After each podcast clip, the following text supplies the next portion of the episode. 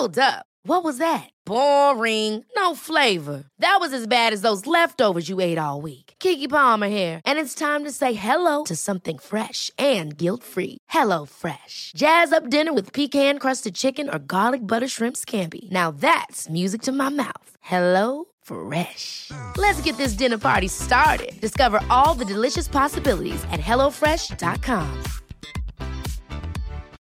Millions of people have lost weight with personalized plans from Noom, like Evan, who can't stand salads and still lost 50 pounds. Salads, generally, for most people, are the easy button, right? For me, that wasn't an option. I never really was a salad guy. That's just not who I am. But Noom worked for me. Get your personalized plan today at Noom.com. Real Noom user compensated to provide their story. In four weeks, the typical Noom user can expect to lose one to two pounds per week. Individual results may vary.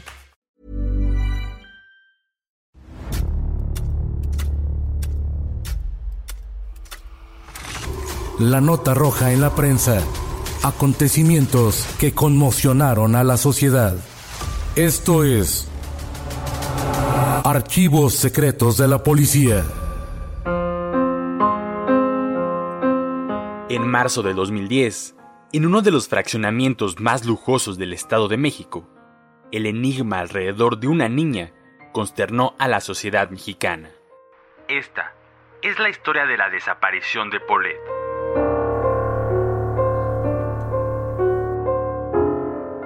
La mañana del lunes 22 de marzo del 2010, en uno de los llamados Garden House del edificio 11 del fraccionamiento Hacienda del Ciervo, en Huizquilucan, Estado de México, Erika Casimiro comenzaba sus responsabilidades de nana. Se dirigió al cuarto de Paulette, de cuatro años, una chiquita con discapacidad motriz y de lenguaje, a quien asistía en varias de sus actividades, una de ellas, prepararla para ir al jardín de niños. Al entrar a la habitación de Poe, como le decían de cariño, se llevó la desagradable sorpresa de que la niña no se encontraba en su cama. Revisó debajo de las cobijas, las movió, removió algunos peluches, hurgó por los rincones donde la pequeña se pudiera esconder y jugarle una broma. Pero no fue así. Erika corrió a la recámara de la señora Lisette, madre de la niña, y le informó que Paulette no se encontraba en su cama. Ella, un tanto despreocupada, le contestó que la buscara en el cuarto de Mauricio, su esposo, pero la nana respondió que el señor no se encontraba en casa debido a que salió muy temprano a hacer ejercicio. La señora Lisette preguntó a Erika si Marta, la otra nana, sabía algo de su hija, pero le contestó que tampoco la había visto. Las tres mujeres comenzaron a buscarla por todos los rincones de la casa. Hurgaron por las habitaciones y estancias, le gritaban por su nombre con las esperanzas de que la pequeña diera señal de su paradero, pero no tuvieron éxito. Salieron a escudriñar por todas las áreas del edificio, jardines, estancia de juegos, estacionamiento y vestíbulo. Paulette no aparecía. A Lisette le vino una terrible corazonada y echó a correr hacia la alberca. Pidió a Dios no corroborar su terrible presentimiento. La destapó y sintió un gran alivio de que su pequeña no estuviera ahogada. Se condujo a la caseta de vigilancia para preguntarles a los elementos de seguridad si habían visto a su hija. Ellos le respondieron que no. Así que su preocupación creció. No concebía cómo era posible que no supieran nada de ella o que no lo hubieran visto por ningún lado. Minutos más tarde, Mauricio Guevara, padre de Paulette, Llegó a casa donde Lisette y las nanas le informaron sobre la desaparición de su hija. Este decidió telefonear a una de sus hermanas, que tenía una amiga con influencias en la Procuraduría General del Estado de México. Alrededor de las 10 horas, la policía arribó al fraccionamiento de Interlomas para colaborar en la búsqueda de la pequeña Paulette. El subprocurador de justicia del Estado de México, Alfredo Castillo, desplegó a varios policías para que examinaran todo el edificio, incluso en los departamentos aledaños, donde los vecinos colaboraron con ellos. Otro grupo entró a la habitación de la pequeña Paulette con varios caninos adiestrados. Ahí los perros exploraron el lugar y les dieron a oler las sábanas de la niña, para que rastrearan por todo el domicilio de los Guevara Fará. Es sabido que el olfato de un canino muy pocas veces falla así que pusieron toda su confianza en ellos. Algunos investigadores buscaban huellas dactilares o pisadas en el departamento. Corroboraron que no se habían violado las cerraduras y tampoco había ventanas rotas. Confiaron que al revisar los videos del circuito de seguridad tendrían pistas que los llevara a dar con el paradero de la niña. Pero al consultar a los guardias, estos les mencionaron que solo usaban las cámaras para monitorear. Por lo tanto, no tenían registros de las imágenes. El Garden House de los Guevara Farah era un verdadero búnker. Decenas de policías entraban y salían del departamento en su intento por encontrar a la pequeña Po. Las autoridades se preguntaban cómo podría salir de casa sin que nadie se diera cuenta. Era imposible que alguien la sustrajera sin dejar rastro.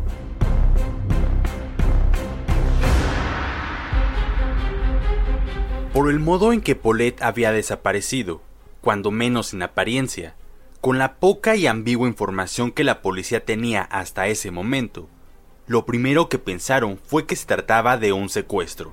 Bajo esa premisa, echaron mano de un especialista, un sujeto llamado José Luis, que operaba para la unidad antisecuestros de la Procuraduría del Estado de México.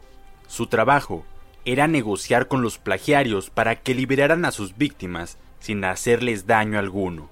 Pasaron tres días y José Luis, el negociador, tenía la certeza de que en la desaparición de Polet había algo muy turbio, pues ya habían pasado varios días y nadie llamó para pedir el rescate de la pequeña. El siguiente paso de las autoridades fue interrogar a todos los integrantes del domicilio de los Guevara Farah, con la intención de poder establecer una línea de investigación sólida que los llevara a esclarecer el caso. El jefe de la Policía Ministerial del Estado de México, Víctor Magaña, y el subprocurador Alfredo Castillo se acercaron a Amanda de la Rosa, también conocida como la China, quien era la mejor amiga de Lisette Farah. De forma amable, le dijeron que necesitaban hacerle algunas preguntas y subieron a una de las recámaras donde iniciaron el interrogatorio. Sabemos que tú y Lisette pasaron juntas el fin de semana. ¿A dónde fueron? Hicimos un viaje a Los Cabos. ¿Quiénes más iban con ustedes? ¿De verdad necesitan saberlo? Sí, toda la información es valiosa. Está bien. Fuimos a Los Cabos porque allá nos reunimos con un amigo de Lisette, quien rentó una casa. Estaban también seis o siete hombres más, a quienes no conocía. Por lo que me platicó mi amiga y pude darme cuenta, ambos se tienen un cariño especial. Sin embargo, no puedo asegurar que sean amantes o novios. No tengo ni idea de cómo se pueda nombrar a lo que ellos tienen. Amanda, pidió al subprocurador Castillo no contarle nada al respecto a Mauricio. Además, les dijo que su amiga no pensaba dejar a su esposo, ya que se sentía muy feliz con la familia que tenía. Alfredo le contestó que a ellos no les interesaba saber si Lisette tenía amantes o no. Lo que querían era resolver el caso y no precipitar las investigaciones. Por el momento, no le comentaría nada. Con el paso de los días, la situación se complicaba aún más para las autoridades. A través de los medios, Mauricio Guevara y Lisette Farah hacían del conocimiento público que si se trataba de un secuestro, ellos estaban dispuestos a pagar el rescate y no proceder contra los plagiarios. Suplicaban que les devolvieran con bien a su hija, pues si su intención había sido clavarles una daga muy profundo, ya lo habían conseguido y no soportaban más aquel calvario. Con la intención de dar a conocer los detalles del caso, el diario de las mayorías realizó una entrevista con el señor Mauricio Guevara, nada menos que en el lugar de los hechos, en el domicilio de la familia en Interlomas. Mauricio recibió al reportero de la prensa y dialogaron en la cocina de su departamento. Con la mirada perdida, contó una vez más lo que ya todos sabían. El día 21 regresó por la noche de Valle de Bravo con sus dos hijas, Chess y Paulette. Llegaron dormidas y Lisette y Erika ya los esperaban. Metieron a las niñas en brazos y las dejaron en sus respectivas habitaciones. El lunes por la mañana, cuando la nana se disponía a arreglar a Po para el colegio, ya no estaba. Desde entonces no he podido dormir. Y lo que más me conmociona, ¿cómo es que alguien pudo entrar si no hubo violencia para extraer a Paulette? Me siento sumamente frustrado, porque a pesar del profesionalismo de la policía, no tengo noticias de Paulette. Por ello también he pedido que se investigue a toda la gente cercana a mi hija, porque el único y principal interés es que aparezca a costa de lo que sea, y no me importa ser yo mismo el señalado. Ella para entrar al mundo pagó un boleto muy caro, cuatro meses para que se desarrollara, así es que ya luchó muy fuerte para permanecer en este mundo. No entendemos por qué tenga que estar pagando otro castigo. Por el momento confiamos plenamente en las autoridades y en el procurador Alberto Basbás. Como puede ver, les hemos abierto las puertas de esta casa y dado todas las facilidades para que investiguen y encuentren a mi hija. Aquel día por la noche, la señora Lisette Farah, en apariencia tranquila, dio una conferencia de prensa en el vestíbulo de su departamento, donde a grandes rasgos señaló lo único que quiero es que mi hija regrese a casa. Mi instinto de madre me dice que ella está bien. Confío en las autoridades por el trabajo que están haciendo y porque sé que son muy competentes. Era evidente que el caso estaba superando a la policía. A seis días de la desaparición de Paulette, no tenían pistas concretas. El misterio aumentaba, así como la peste de que algo muy perturbador envolvía a este caso.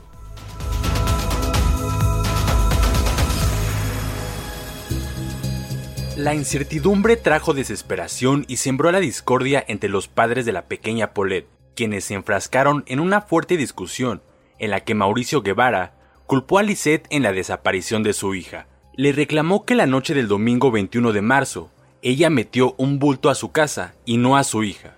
Por lo tanto, la responsabilizó de lo que le ocurriera y la amenazó con decírselo a la policía. Su esposa, muy furiosa, lo insultó le gritó que cómo era posible que dudara de ella y además que les fuera a mentir a las autoridades. Al día siguiente, a petición del subprocurador Alfredo Castillo, ambos acudieron a ratificar sus declaraciones ante la Procuraduría mexiquense. El 29 de marzo, después de volver a interrogar a Mauricio y Lisette, el juez tercero de lo penal de Tlalnepantla les ordenó un arraigo de 30 días, debido a inconsistencias y falsedades en sus declaraciones. A las empleadas Erika y Marta, quienes fungían como nanas de las hijas del matrimonio Guevara Fará, también las incluyó en la decisión, pero a ellas, por ser las últimas personas que convivieron con Paulette. Los cuatro fueron trasladados a un inmueble bajo el resguardo de la Procuraduría de Justicia del Estado de México. El procurador mexiquense, Alberto Basbás, ofreció una conferencia de prensa, en la cual dio unas explicaciones un tanto discordantes pues afirmó que el arraigo contra los padres de Paulette no era por alguna sospecha en su contra, sino para tener contacto permanente con ellos y las dos niñeras. Sin embargo, un fuerte rumor comenzó a correr por los pasillos de la Procuraduría General del Estado de México, el cual decía que Mauricio Guevara y Lisette Farah se apuntaban como los principales sospechosos de la misteriosa desaparición de la pequeña, por lo que el procurador Alberto Basbás tomó la decisión para interrogarlos de forma más rigurosa y llegar a la verdad de los hechos. Al decir el procurador Basbás que los padres de Paulette habían falseado sus declaraciones, significaba que, o bien sabían algo, o en su defecto ocultaban información que no se habían atrevido a contar a las autoridades. Pero ¿cuál era esa información? ¿Por qué desde la desaparición de la niña el caso se ensuciaba más en lugar de esclarecerse. ¿Qué era eso turbio que flotaba en el aire y que las autoridades no podían disipar? De acuerdo con la investigación del periodista Martín Moreno, quien se basa en la averiguación previa del caso, señala que el señor Mauricio Guevara confesó a las autoridades de la Procuraduría que él sabía lo que había pasado. Sí, yo sé dónde se encuentra Polet, y solamente se los diré si ya me ayudan de forma legal porque yo no tengo ningún problema con la justicia. Tengo el temor de irme a la cárcel. Estoy desesperado. Lisette Farah, madre de la pequeña desaparecida, reveló al subcomandante Juan José Granjeno y a la policía ministerial Ricardo Arturo Prida lo siguiente. Yo sé dónde está Polet y también sé quiénes la desaparecieron. Fue mi esposo Mauricio. Las autoridades se encontraron en un momento fundamental en la investigación los padres se habían declarado confesos de la desaparición de su pequeña hija. Pero ¿por qué las autoridades no actuaron contra ellos? ¿Por qué no los obligaron a llevarlos a donde tenían a Paulette? ¿Sería que el señor Mauricio Guevara, tenía las influencias suficientes para pactar un arreglo con las autoridades? A 10 días de la desaparición de la pequeña Paulette, el caso seguía siendo todo un enigma. Mientras tanto, la sociedad mexicana se encontraba muy consternada. Eran las primeras horas del jueves 1 de abril del 2010, cuando los peritos de la Procuraduría mexiquense entraron a la habitación de la pequeña. Tenían como misión realizar un inventario, bajo la supervisión de la subprocuradora de Naucalpan, María del Carmen Hernández. Llevaban pocos minutos en el lugar, cuando de pronto un olor fétido llamó su atención. Uno de ellos lo comentó con sus compañeros y comenzó a mover los muñecos de peluche. No encontró nada raro. Se asomó debajo de la cama, encendió su lámpara y alumbró los espacios. No vio nada extraño. Entonces removió las cobijas de la cama e hicieron el terrible hallazgo. El cuerpo de Polet yacía metido en un reducido espacio entre el colchón y la piecera. Su cuerpo había entrado en la etapa de descomposición. De inmediato, la funcionaria María del Carmen dio aviso al subprocurador Alfredo Castillo, quien en poco tiempo llegó al fraccionamiento Hacienda del Ciervo, en Interlomas, donde ordenó se hicieran las diligencias pertinentes, levantar el cuerpo de la niña y realizar las pruebas criminalísticas en toda la habitación. Así fue como después de 10 días de la misteriosa desaparición de Paulette, las autoridades dieron con ella.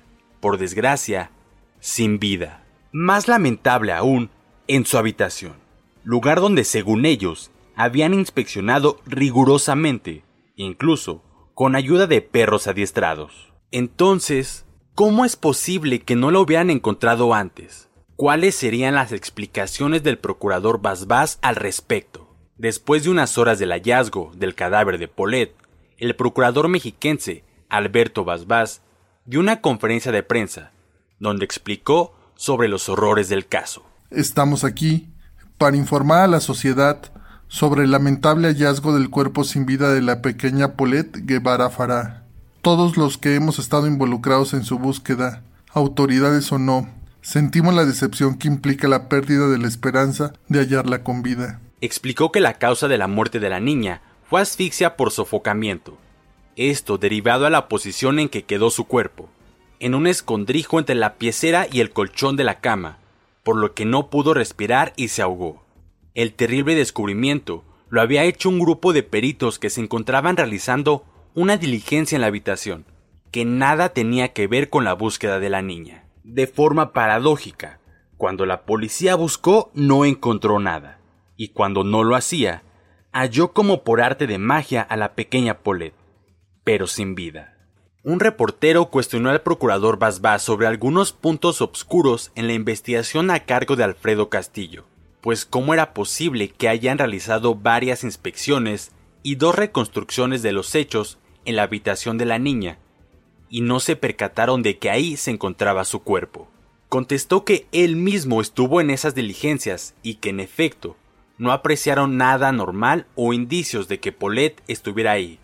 Incluso hizo alusión a las entrevistas que dieron los padres a medios de comunicación en la misma cama, pero que nunca se encontró nada. El procurador Basbás dejó entrever que la principal sospechosa del asesinato era la señora Lisette Farah, debido a que habían localizado una grabación donde ella aconsejaba a su otra hija no decir nada respecto a las autoridades policíacas. También la psicoterapeuta Sandra Yedeum declaró que la madre de Poe expresaba con claridad algunos trastornos de personalidad. Por último, el funcionario señaló que los padres y las nanas de las pequeñas seguirían arraigados hasta concluir las investigaciones. Como había sido una constante en esta investigación, la Procuraduría mexiquense volvió a cambiar de parecer, y aquel día, muy temprano, anunció en un escueto comunicado que cancelaría el arraigo de 30 días para los señores Lisette Farah y Mauricio Guevara, así como para las nanas Erika y Marta Casimiro. El documento detallaba el Ministerio Público, en uso de la facultad que le confiere su ley orgánica y para garantizar la continuidad de la indagatoria, decretó Respecto de las personas, las siguientes medidas. La prohibición de salir del Estado de México o del Distrito Federal, por lo que deberán entregar sus pasaportes o cualquier documento de viaje que tengan. Solicitar a la Secretaría de Relaciones Exteriores la cancelación de dichos documentos, además de pedir al Instituto Nacional de Migración la emisión de acta migratoria para evitar que salgan del país. Finalmente, mantener el aseguramiento del departamento donde fue hallado el cuerpo de Polet. Ahora había más preguntas por responder que en un principio, y la bruma del horror seguía obscureciendo el caso. Al día siguiente de sepultar a su hija, Lisette dio una entrevista más para uno de los noticieros vespertinos con más audiencia del país. En ella, la madre de Poe fue muy contundente, se fue con todo contra su esposo y asumió una actitud a la ofensiva nunca antes vista, como si antes algo la obligó a contenerse. Mauricio es un cobarde. Toda su vida lo ha sido, siempre atrás de mí y de su familia. Él nunca pudo resolver los problemas. Yo no quisiera llamar responsabilidad, pero sí yo creo que tiene mucha, demasiada culpa tras él. Por sus actos, por cómo se está comportando desde que desapareció la niña. Es porque tiene una culpabilidad y no quiere que se sepa. Esta será mi última entrevista. He decidido no hablar más para los medios de comunicación, pues los convocamos para que ayudaran a encontrar a mi hija, no para que lo convirtieran en un circo. Ante la ola de críticas y escepticismo por parte de la opinión pública por los resultados negativos en la investigación, el subprocurador Alfredo Castillo se vio obligado a dar algunas explicaciones y trató de justificar la cadena de errores que habían cometido. Lo digo de forma personal. Me frustran los errores que cometí, sí, pero me frustra más ese escepticismo sobre que siempre se tienen que sembrar cadáveres, que siempre se tienen que hacer las cosas mal, que siempre se tiene que mentir y siempre se tiene que obtener todo de manera ilícita. Se diría que se actuó con prepotencia, y, abuso. Los ciudadanos pensarían que si denuncian y se vuelven los principales sospechosos, se les trata mal y se les convierte responsables. Imagínate. Por ello, si ahora se habla de incapacidad en las investigaciones, estoy convencido que actuamos con mesura y con responsabilidad. La cama de la niña nunca fue vista en su totalidad. No se quitaron por completo las cobijas, ni se levantó el colchón para ver por abajo. Nadie nos dijo que en la cama había un hueco. Con su postura muy clara de que aunque habían cometido errores en la investigación, pero hicieron lo correcto, el Procurador de Justicia del Estado de México, Alberto Basbás, renunció a su cargo y en una conferencia de prensa señaló la polémica derivada de este caso ha desgastado el vínculo que debe de existir entre esta autoridad y la sociedad. Para que una Procuraduría pueda realizar sus funciones con eficacia, es indispensable que cuente con la confianza, la credibilidad y el respeto de la gente a la que sirve. Cuando esto se pierde, resulta imposible cumplir la responsabilidad. Por esta razón, he decidido presentar al gobernador del estado mi renuncia al cargo de Procurador General de Justicia. Estoy convencido de que por encima de cualquier cargo público debe de estar la fortaleza y solidez de la institución. La versión oficial señaló que la pequeña Po falleció asfixiada de manera accidental, al quedar atrapada entre la piecera y el colchón de su cama, que estuvo ahí su cuerpo nueve días, hasta que la encontraron y que nadie se dio cuenta. Sus padres de algún modo aceptaron dicha versión, la cual hasta el día de hoy no suena verosímil, porque el caso estuvo lleno de pifias y muchas contradicciones. En pocas palabras, la versión de las autoridades no es una realidad aceptable.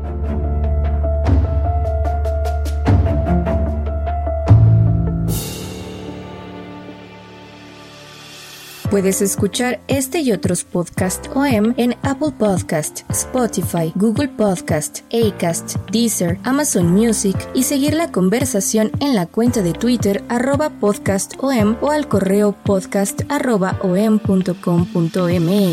Esta es una producción de la prensa y el Sol de San Luis para Organización Editorial Mexicana.